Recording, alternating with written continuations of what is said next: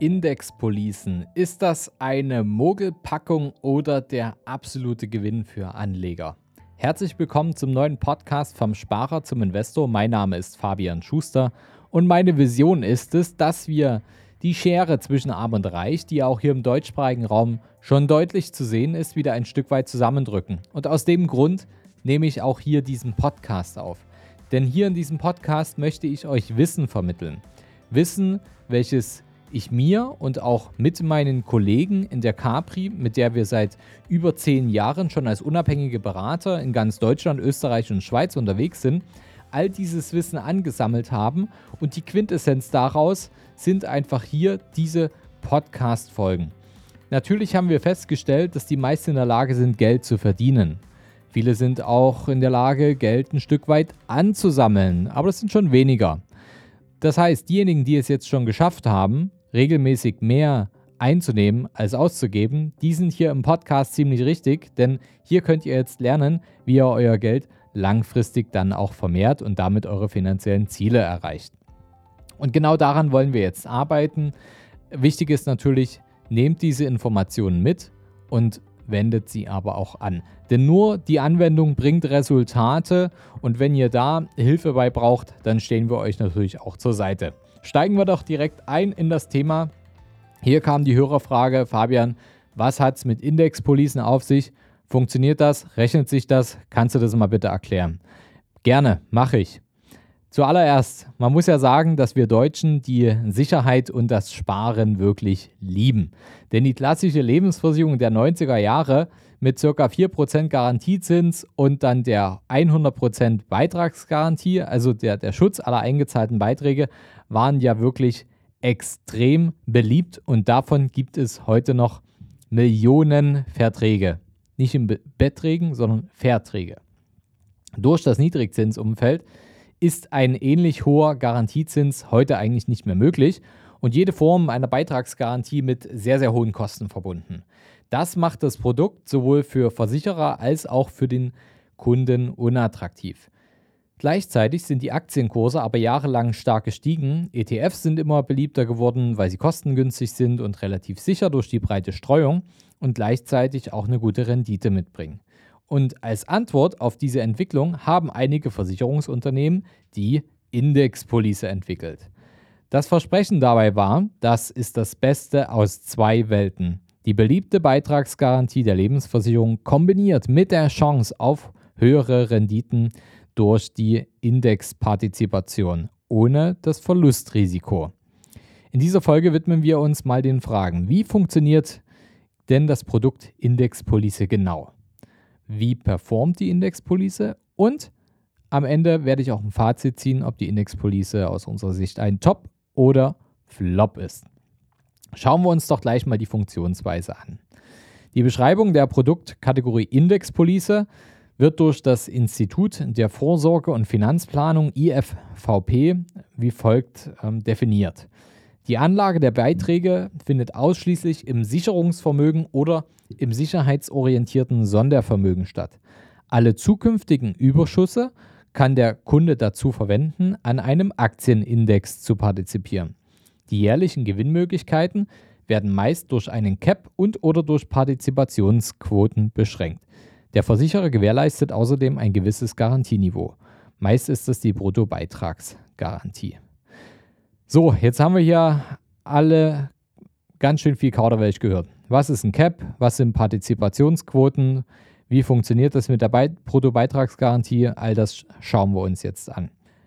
Wie funktioniert das jetzt mit der Anlage der Beiträge? Wenn ihr jetzt also 100 Euro, 200, 300, 400, 500 oder 1000 Euro jeden Monat in diese Indexpolice investiert, dann funktioniert das ähnlich wie bei Lebensversicherung. Denn die Beiträge werden ähm, von dem Anbieter investiert in besonders sichere Anlagen, die praktisch kein Verlustrisiko haben. Jetzt kommt natürlich gleich eine Alarmglocke. Wenn wir also in Anlagen investieren, die kein Verlustrisiko oder fast kein Verlustrisiko haben, dann werden wir auch fast keine Rendite erwirtschaften. Diese geringe Rendite, die aber dann dort entsteht, wird dann in sogenannten Überschüssen ähm, nochmal weiter investiert. Wie entstehen denn die Überschüsse? Zum einen ist es die Rendite, wie gerade beschrieben, auf die eingezahlten Beiträge, die natürlich eher gering ausfallen, und gleichzeitig durch die Beteiligung an den Kostengewinnen der Versicherung, also wenn die Versicherung im abgelaufenen Jahr weniger Kosten ähm, wirklich produziert als eingeplant, die machen ja auch wie eine Art Wirtschaftsplan und dann wird abgerechnet am Ende. Wenn da also ein Kostenvorteil entsteht, dann wird auch das noch mit investiert. Und das sind die Überschüsse. Und diese Überschüsse gehen jetzt in einen Index rein. Das klingt doch schon mal richtig interessant, oder? Jetzt können wir investieren in den Index, indem wir von dieser sicheren Versicherung profitieren. Die Kunden dieser Versicherung können dann jedes Jahr wählen, ob sie die Überschüsse in Form einer Gutschrift erhalten und in das Sicherungsvermögen stecken wollen oder ob sie damit an einem Aktienindex partizipieren wollen. So, jetzt machen wir das. Wir wollen am Aktienindex partizipieren. Je nachdem kann man dann äh, meistens zwischen zwei oder einer kleinen Auswahl an Aktienindizes auswählen. Oder es gibt ähm, bei vielen auch nur einen Aktienindex, ähm, der vom Anbieter dann festgelegt wird. Ein größter Teil der Anbieter nutzt äh, den Eurostox 50, der enthält die 50 führenden Aktien aus der Eurozone. Diese Überschüsse werden dann allerdings nicht in einen ETF investiert, sondern in Optionen auf den Index. Das bringt natürlich höhere Renditen als die Indexanteile selber. Damit soll ausgeglichen werden, dass das eingesetzte Kapital, nämlich nur die Überschüsse, sehr niedrig ist. Aber ihr müsst natürlich wissen, dass Optionen ein höheres Risiko haben. Für diejenigen, die nicht wissen, was eine Option ist, das heißt, da wettet man auf steigende oder fallende Kurse eines bestimmten Produktes oder eines bestimmten Wirtschaftsguts. Das heißt, hier wird gezockt auf die ähm, Verluste oder auf die Gewinne und entweder man äh, trifft richtig oder nicht. Ähm, grob gesagt, ähnlich wie im Casino. Ähm, man erfährt das dann, wenn man investiert hat, ob man richtig gelegen hat oder nicht. Ähm, nun mag man ja äh, vielleicht behaupten, dass durch gewisse Algorithmen und so weiter man das gut äh, beherrschen kann. Schauen wir uns doch mal an, wie jetzt das Ganze dann in der Rendite wirklich aussieht. Es gibt, ähm, wie ich vorhin schon erwähnt habe, ja hier diesen Kauderwelsch von Partizipationsquoten und Caps. Das sind sogenannte Be Renditebeschränkungen. Da gibt es unterschiedliche Modelle am Markt. Ähm, zum einen das Thema Cap. Das ist ähm, also wie eine Kappung. Das ist eine Renditeobergrenze, die die Rendite pro Monat deckelt. Beispielsweise auf 3,5 Prozent. Ähm, das ist übrigens auch die bekannteste Methode, wie es bei den meisten Anbietern angewendet wird. Ähm, die Jahresrendite für die Indexpartizipation errechnet sich schließlich durch die Aufsummierung aller 12 Monatsrenditen im Indexjahr. Negative Renditen, also wenn der Index mal ähm, Minus macht, die gehen wiederum vollständig ein. Der positive, die positive Rendite ist begrenzt durch den Cap. Das heißt, nach unten wirst du immer mitgehen, nach oben kommst du, äh, wirst du ab einer bestimmten Stelle abgehangen und äh, da hast du dann nichts mehr von, mal ganz äh, salopp gesagt. Dann gibt es noch das Thema Indexquote. Das ist die relative Begrenzung positiver Monatsrenditen. Das heißt, ähm, wenn jetzt die ähm, Monatsrendite beispielsweise 10% beträgt, davon bekommt man dann nur 70%.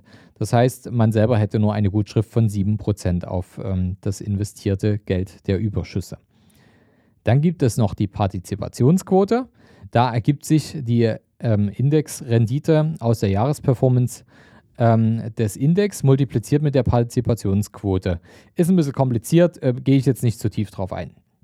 Bei allen Varianten gehen auf jeden Fall, das haben sie alle gemeinsam, die Verluste vollständig ein. Das heißt, nach unten darf man immer mitfahren, nach oben ähm, muss man aber an einer bestimmten Stelle ähm, warten und äh, die anderen kassieren. Wenn am Ende des Jahres dann die negative Rendite überwiegt, dann greift allerdings die Beitragsgarantie. Das heißt, da wird man dann ähm, nach unten wiederum aufgefangen, sodass man also ähm, nicht weniger als 0% verdienen kann, zumindest ähm, mit den Überschüssen. Und die Renditebeschränkung wird jedes Jahr neu, neu festgelegt. Bei den Caps ist es aktuell meistens so um die 3 bis 4 Prozent. Das kann man also nicht voraussehen, wie sich das ähm, weiterentwickeln wird dann. Jetzt schauen wir uns mal die Bewertung und die Performance an. Der Indexpolicenkunde könnte natürlich annehmen, dass das Niedrigzinsumfeld für ihn äh, kein Problem sei, weil er die Option hat, am starken Aktienmarkt zu partizipieren und gleichzeitig diese Sicherheit hat. Tatsächlich ist es aber so, dass das Niedrigzinsumfeld die Indexpolicen schwächt. Denn am Aktienmarkt partizipiert der Kunde nur mit seinen Überschüssen. Diese werden zu einem beträchtlichen Teil aber durch die Rendite auf die Beiträge im Sicherungsvermögen erzielt. Das heißt, wenn dieses Sicherungsvermögen ähm, aber im Niedrigzinsumfeld angelegt wird, dann kommt ja, da, kommt ja auch wenig zustande. Also dieses, dieser wenige Überschuss ist ja einfach viel weniger Geld, was wirklich für euch arbeiten kann. Und das wird dann, diese niedrigen Überschüsse, das heißt weniger Kapital zum Anlegen, das wird dann in den starken Aktienmarkt investiert. Ähm, das heißt, man partizipiert zwar schon vom Aktienmarkt, aber nur in gewisser Weise. Aus unserer Sicht ist es eine absolut ungleichmäßige Performance-Beschränkung. Nach oben werden die Renditen gedeckelt, aber nach unten werden die Verluste vollgezählt, ähm, bis dann halt die Beitragsgarantie greift. Ähm, der Verhaltensökonom Professor Dr. Hartmut Walz bezeichnet Indexpolicen deswegen als eine schiefe Wette. Finde ich nicht schlecht, die Bezeichnung, denn angesichts der Volatilität der Märkte ist es besonders ungünstig für den Kunden, wenn die Renditedeckelung monatlich erfolgt. Nehmen wir mal ein Beispiel. Monat 1 endet bei minus, 2, äh, minus 5%. Machen wir mal minus 5% im ersten Monat. Monat 2 geht dann mit plus 8% in die Bücher. Ohne den Cap wäre es jetzt also minus 5% plus 8% bist du bei 3% Rendite. Einfache Milchmädchenrechnung. Wenn ihr jetzt ein 3% Cap habt, dann funktioniert es anders. Dann habt ihr im Monat 1 minus 5% und dann geht der Markt hoch auf plus 8%, aber ihr kriegt nur 3% in dem Cap mit. Das bedeutet, minus 5 plus 3 ist gleich minus 2, obwohl der Index im Plus steht. Ist ja abgefahren, oder? Die Märkte gehen hoch, aber man partizipiert nicht dran durch den Cap. Das Portal Fonds Professionell hat eine fiktive Indexpolice auf den äh, DAX mit Cap bei 3,7% simuliert ähm, für circa 10 Jahre. Und das war von äh, ca. 2006 bis 2015. Und da hat der Markt in äh, 8 von 10 Jahren war der DAX im Plus. Die Indexpolice war nur 5 von 10 Jahren im Plus und in jedem Jahr schlechter als der DAX. Das Beispiel nehmen wir mal 2015. Der DAX hat auf das ganze Jahr gesehen ein Plus von 9,6% hingelegt. Die Indexpolice ein Minus von 7,7%. Das liegt halt an dieser hohen Volatilität. Und äh, es gab sehr gute und auch sehr schlechte Monate. Das Resultat des DAX war super, aber ähm, normalerweise für den Indexpolicen eine riesen Enttäuschung, denn die DAX-Performance ist super gewesen. Da schaut er dann drauf und denkt, er hat gewonnen, aber derweil hat er die ganze Zeit noch Verlust erwirtschaftet. Und die 10-Jahres-Performance insgesamt war beim DAX-Investor vor Kosten ähm, eine knappe Kapitalverdopplung und beim Index-Policeninhaber immerhin noch eine Wertsteigerung von 72 Prozent. Denn die Index-Police hat wiederum dann ähm, richtige Rückschläge wie den Börsenhorrorjahre von 2008 und 2011 vermieden. Und da hat, hat die Police sozusagen keine Verluste für den Kunden erwirtschaftet. Da hat der Kunde natürlich ruhiger schlafen können. Jedes Jahr ähm, kann natürlich ähm, der maximal der Überschuss eines Jahres verloren gehen. Die vorherigen Gewinne bleiben dann gesichert in so einer Indexpolice. Das ist also, ja, also wer, wer gerne Computer spielt oder Computer gespielt hat, das wird einfach dann immer abgespeichert. Ne? Und der Wert der Police bleibt dann auf Stand des Vorjahres stehen und dann kommt eventuell was dazu oder eben auch nicht. Um die oftmals schädliche monatliche Deckelung zu vermeiden, könnten auf jeden Fall Indexpolicenkunden mit einer Partizipationsquote statt einem Cap arbeiten oder mit einer Indexquote arbeiten. Denn die Partizipationsquote bemisst sich immer an der Jahresperformance des Index. Also diese monatliche Deckelung, ähm, Leute, das macht keinen Sinn. Also da könnt ihr nicht gewinnen, gerade wenn es volatile Märkte sind. Ähm, dann ist es natürlich noch so, wir haben das Thema Garantie. Ähm, das Garantiethema sehen wir immer sehr, sehr kritisch. Ihr könnt auch mal ähm, bei uns nochmal in den Blogbeitrag auf unserer Website äh, schauen. Das heißt das Rentenparadoxon, wie Garantien ihre Sicherheit reduzieren können. Ähm, die Beitragsgarantie, die zählt nämlich nur auf die Nominalbeträge. Und die, äh, durch die Inflation verlieren die eingezahlten Beiträge einfach ihre Kaufkraft, ähm, wenn nicht genug Rendite erwirtschaftet wird.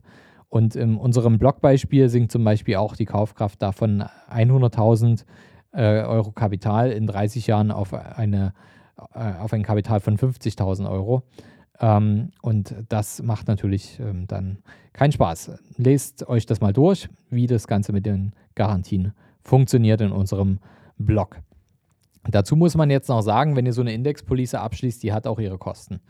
Ähm, es gibt hohe Abschlusskosten, hohe, hohe laufende Verwaltungskosten, wie bei einer klassischen fondgebundenen Rentenversicherung, die schlagen natürlich dann noch zu Buche, ähm, die äh, durchaus extrem unterschiedlich ausfallen können.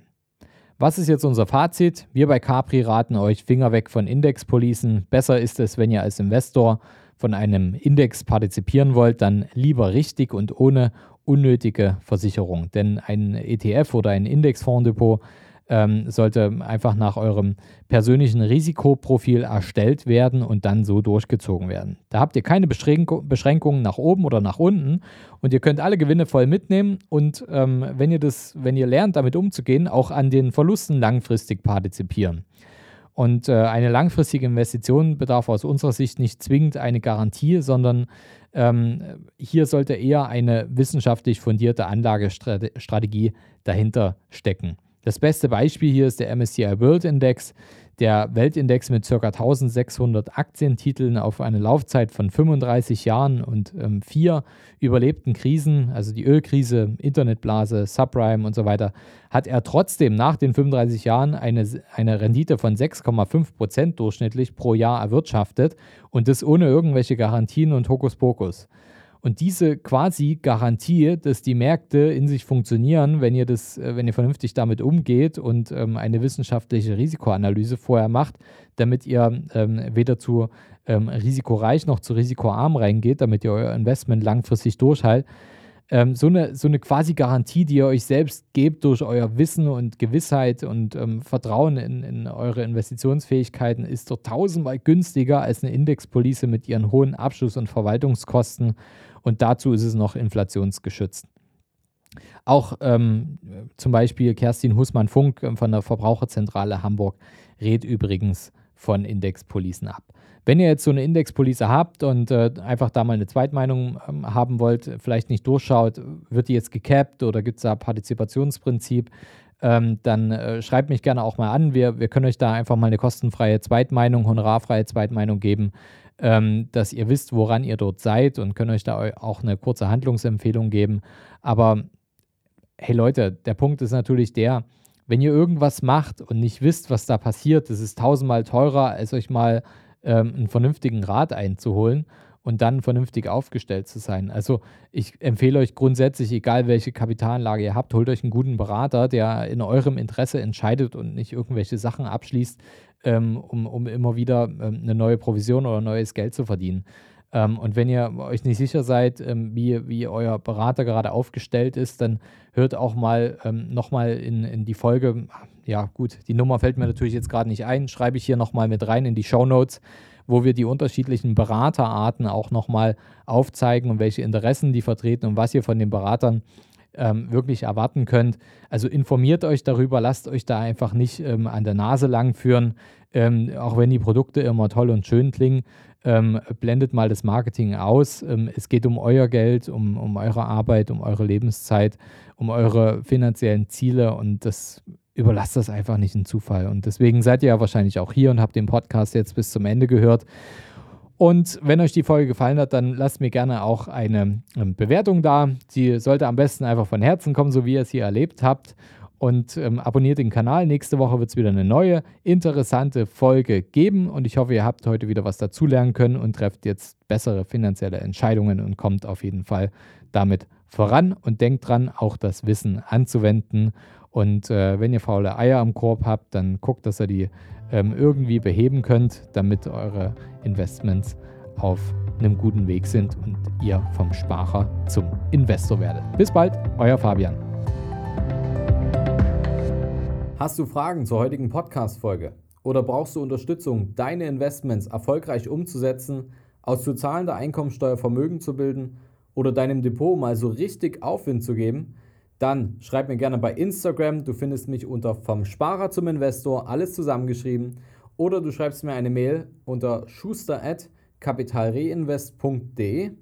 Die Mail findest du auch nochmal in den Show Notes. Ich freue mich, von dir zu lesen.